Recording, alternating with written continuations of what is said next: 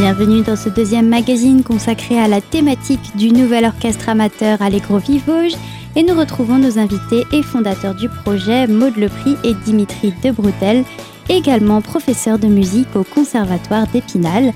L'appel est lancé à des musiciens désireux de jouer en orchestre. Voilà. Ce seraient des gens qui, euh, qui sont plutôt euh, en dehors d'un cursus musical déjà existant. Mhm. Ça, c'est euh, c'est vraiment le, le, le cœur de, des musiciens, enfin, de, de ce qu'on recherche. Parce que les, les gens qui sont déjà en école de musique ou en conservatoire, on est bien placé pour le savoir, ils ont euh, déjà une pratique d'orchestre qui leur est proposée normalement. Mhm.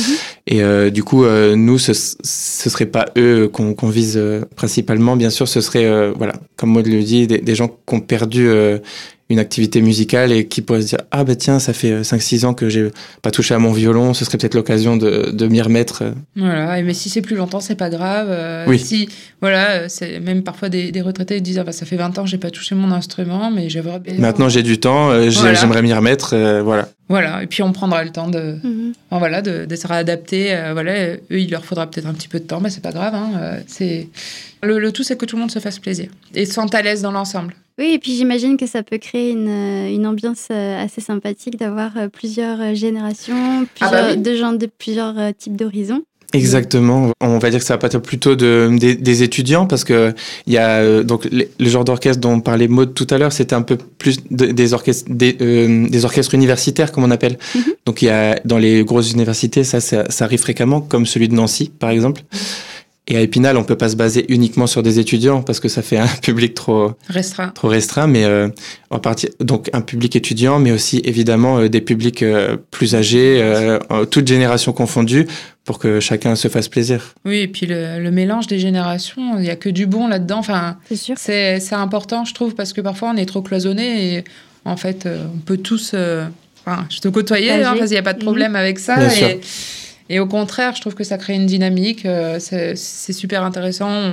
Les, les gens qui, qui, qui sont plus avancés en âge euh, ont parfois d'autres expériences à apporter parce Mhm. qu'ils ont plus de vécu et qui nous sont tout à fait utiles pour les plus jeunes. Enfin, Mhm. voilà. Peut-être Donc, euh, plus de et. Même pour le fonctionnement de- philosophie, de- de souvent de, l'association. vivre beaucoup moins superficielle parfois que la jeunesse. Donc c'est C'est que du c'est- bon. C'est c'est Mhm. important.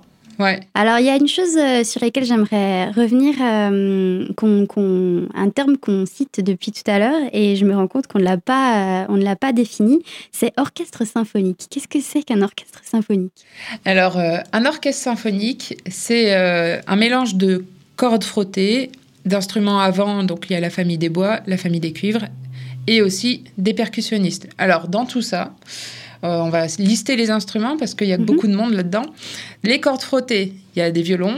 Il nous en faut quand même pas mal, parce qu'il y a normalement à peu près deux fois six violons. Après, il y a des altos. Ensuite, il y a des violoncelles, des contrebasses. Donc ça, c'est les cordes frottées. D'accord Ensuite, les bois, donc les flûtes traversières, les hautbois, les clarinettes, les bassons. Les cuivres, euh, ben, il y a des corps, trompettes, trombones, parfois tuba aussi, et des percussionnistes, parfois qu'un, parfois plusieurs. Euh, voilà, et puis si on peut, et parce que parfois les orchestres, euh, quand ils sont gros, on peut rajouter une harpe. Une harpe, par. Parfois, il y a besoin aussi de saxophone, mais c'est plus rare. Voilà, il y a, y a des choses où... Il peut y avoir des ajouts à ça, mais la nomenclature basique, c'est c'est ça. D'accord. Euh, alors, par rapport à, à la production que vous aimeriez avoir avec votre, euh, votre orchestre symphonique, alors j'imagine que vous n'avez pas déjà un programme tout fait, mais est-ce que vous avez déjà des, des envies de, de morceaux ou d'artistes euh, dont vous aimeriez reprendre euh, le, le morceau? Je vous vois faire oui. Oui. Et ben, en fait, bon, c'est vrai que le répertoire symphonique, enfin, moi que je trouve le, le plus touchant, on va dire, il y a tout ce qui est dans la période classique comme euh, Mozart, Haydn, et puis aussi la période romantique, euh, donc bah, Schubert, Mendelssohn, euh, Beethoven, euh, Schumann. Brahms, Schumann, oui, c'est ça. Et, et après, on peut encore aller plus loin, euh, époque moderne, Stravinsky, mais là, il faut des gros effectifs. En fait, plus on avance dans le temps, parfois plus ça agrandit euh, le, Oui. le- l'effectif. Donc, euh, donc, on verra peut-être plus tard pour les, les autres répertoires. Donc, il y a moderne, contemporain, voilà, c'est encore autre chose. Et puis, et puis après, on peut aussi aborder d'autres répertoires un peu moins courants pour l'orchestre symphonique. Euh, on va dire que parfois, il y a, il y a des musiques de films, euh, il y a des, même des dessins animés, des films d'animation qui sont très très belles, euh, Mmh, bien, oui. bien composés.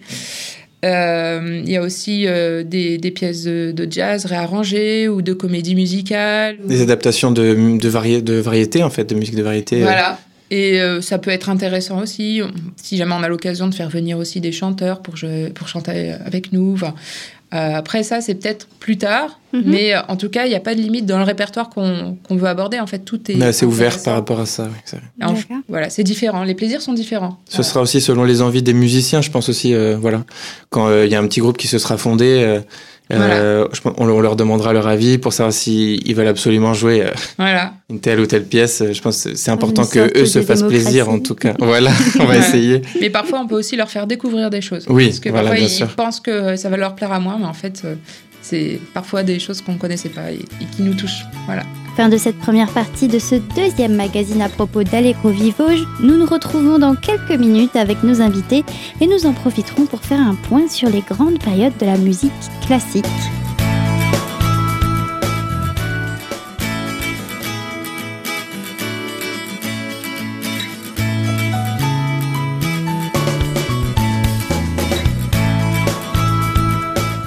De retour à notre deuxième partie de ce magazine consacré à Allegro Vivoge, le nouvel orchestre amateur basé à Épinal.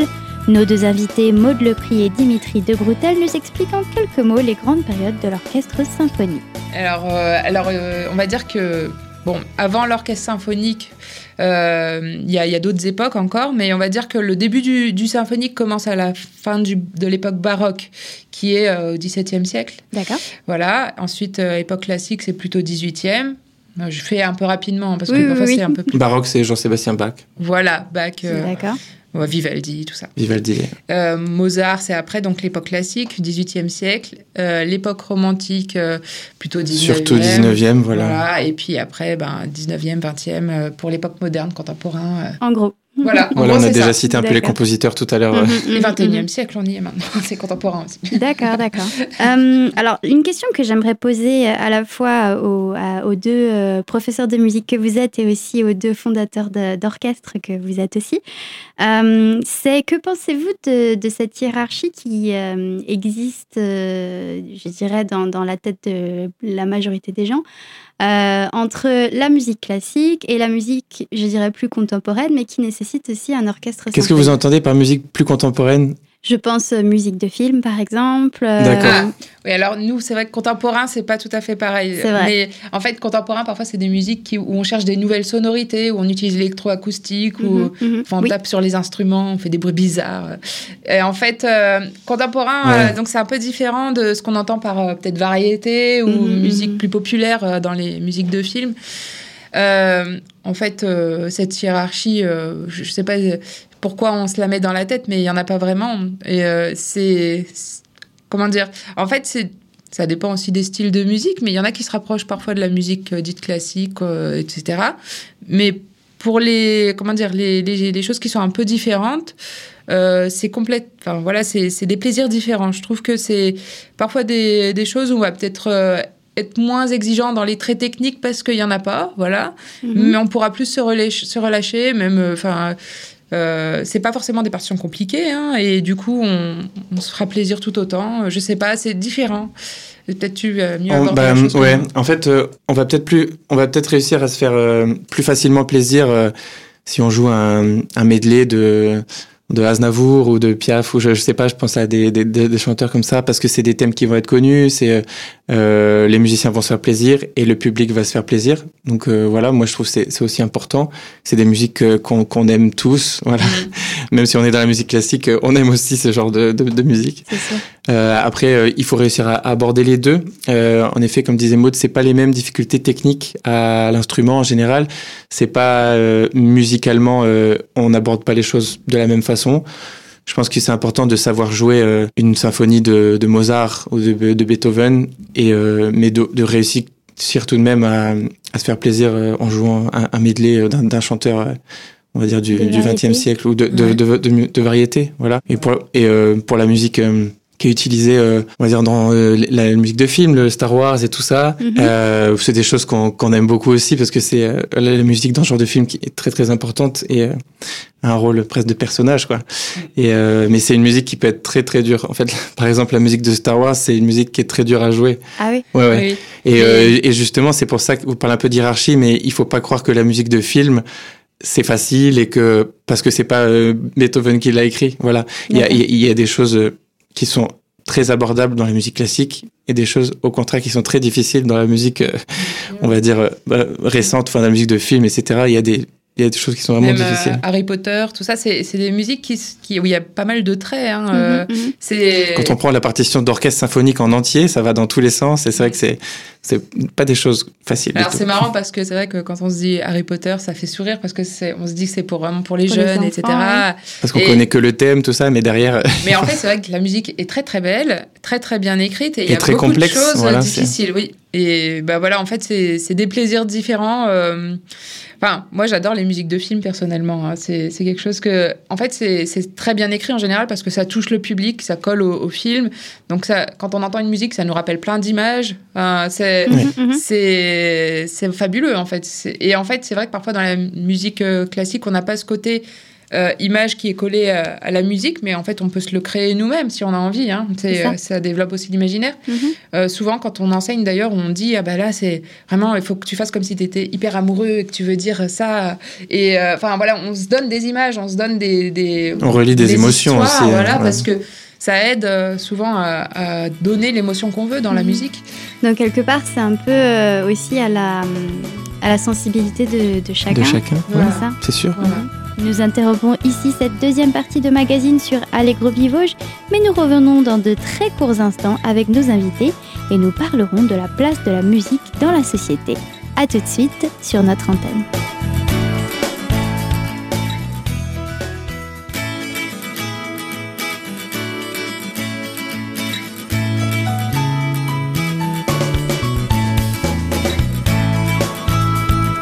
Nous sommes de retour avec Dimitri de Brutel et Maud Lepris dans le cadre de notre deuxième magazine consacré à Allegro Vivauge.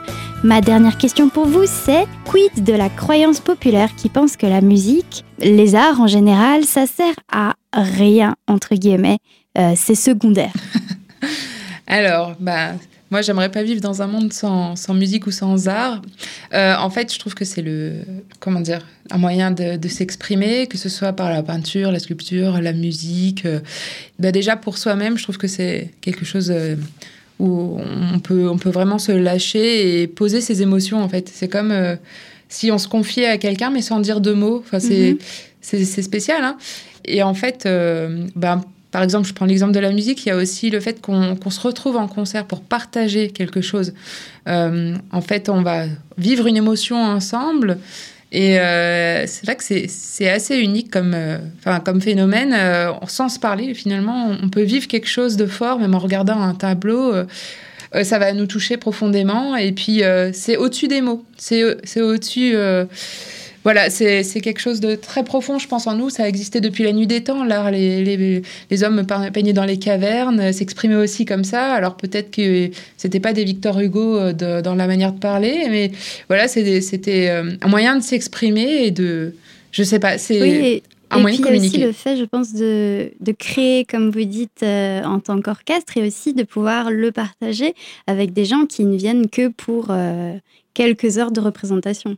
Voilà. Et, euh, et en fait, c'est vrai que parfois, c'est bah, des gens qui se connaissent pas dans le public. Hein. Ils se disent pas, on se, rend tous- se donne tous rendez-vous là à 100, euh, 100 personnes dans Oui. le public. Et Ils en fait, au ils final, partagent on- le même moment. euh, On partage ensemble, le même quoi. moment. Parfois, ça, ça peut créer aussi euh, dans le public, en sortant, on parle, on dit Ah, ça, c'était vraiment super. Du coup, il y a le rang derrière qui dit Ah, oui, c'est vrai, j'ai bien aimé aussi. Enfin, ça, ça peut créer aussi des liens comme ça. hein, euh, mais bon, après, c'est pas forcément le but premier, mais c'est. C'est comment dire ça crée aussi une dynamique ça crée que comment dire on sort de chez soi pour voir quelque chose qu'on ne connaît pas.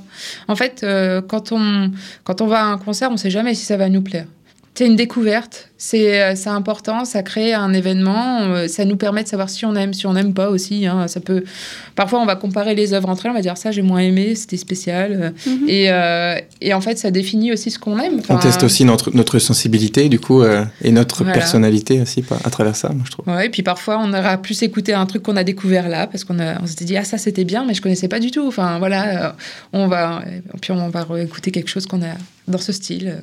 C'est quelque chose de, très humain, en fait, dans, le meilleur mm. sens du terme. Bien sûr. Ben oui, enfin, je, pense que bah, l'art fait profondément partie des hommes, en fait. Euh, si, si, on enlève ça, ben, on va, je sais pas, je pense que la vie sera morose. Et, et personnellement, moi, je, enfin, c'est, c'est une passion, la musique. Donc, euh, si on m'enlève la musique, euh, je, ne sais pas si je vais survivre longtemps, en fait. Mm-hmm. Mais c'est c'est vrai que c'est. Ça fait partie du, du, bonheur de chacun, je pense, pour les gens qui, qui apprécient vraiment la musique et qui, qui ont fait un jour un instrument et qui auraient plaisir à se retrouver dans un orchestre comme celui-ci. C'est, je pense, c'est un petit moment à eux qu'ils auraient dans, dans, la semaine à, à, partager, même s'il y a l'exigence évidemment de, de, la répétition, tout ça, c'est pas, c'est pas non plus euh, la détente. Hein. Il y a toujours une ah exigence dans la musique, bien sûr, mais euh, je sais que souvent ça, ça leur coupe un peu de leur semaine, on va dire, de travail ou tout ça. Ils ont un petit moment à eux et, et ils partagent quelque chose euh, où ils sont vraiment plaisir mm. et la notion de plaisir, voilà, de sensibilité et de, de voilà, on se relâche et on, on vit à quelque chose en fait, on donne un peu de sens. Et on partage ensemble euh, à 30, 40, 50, on, on, on, est tous à l'écoute, on, est à l'écoute du chef, mais aussi de son voisin et aussi de tout ça. Il y y a une communion et une cohésion qui se fait, euh, mm. Qui, est, qui est assez belle à voir, je trouve et importante dans notre société. oui, et moi, je pense parfois aussi, euh, bah, pour le public, hein, des, à des personnes qui sont un peu isolées, qui ont plus trop de l'occasion de, de, vivre des choses avec des gens, en fait, euh, parce que voilà, la vie a fait que euh, parfois la vie est dure. Hein. Et, et, en fait, voilà, sortir à un concert, ça permet de plus penser à sa morosité, parfois de, de vivre quelque chose et puis de rencontrer. Euh, de s'évader le temps d'une heure. Ou Et, rien que ça, euh, donner un peu de, de, vie et de donner même de la joie parce qu'ils auront vécu un beau moment, euh, ça n'a pas de prix. Ça n'a pas de prix. Mhm. Oui, et puis même peut-être de de tempérer le, le, peut-être pas le malheur, mais les, les sentiments négatifs. Euh, ou peut-être éventuellement de les catalyser aussi. Je veux dire, on a tous eu notre moment où on n'était pas bien, on a mis des musiques tristes pour nous accompagner dans nos moments. et oui, et puis en plus, en, période de confinement, il y en a beaucoup qui sont retrouvés seuls. Euh, et puis en plus, il n'y avait plus de musique. Enfin, c'est, enfin, plus de concerts, je veux dire. Enfin, plus de, on ne pouvait plus sortir. Euh, c'était, c'était spécial. Hein. Donc en plus, là, c'est vraiment une, ça parle encore plus, je pense, aux gens, pour ceux qui ont vécu ça. Euh, donc le fait de pouvoir se retrouver enfin en concert, de pouvoir sortir un peu, de profiter de, de la beauté de la musique, c'est, je pense qu'il y en a qui peut-être, euh, comment dire, ça sera encore plus parlant pour eux. Mmh, mmh, plus percutant. Ouais, plus percutant. Nous clôturons ici cette série de deux magazines sur l'orchestre amateur Allegro Vivauge à Épinal. Pour plus d'informations ou pour éventuellement entrer dans l'orchestre, rendez-vous sur la page Facebook Allegro Vivauge ou par email à allegro avec deux L, Pour réécouter ce magazine ou pour écouter son premier volet, rendez-vous sur notre site internet radiocristal.org.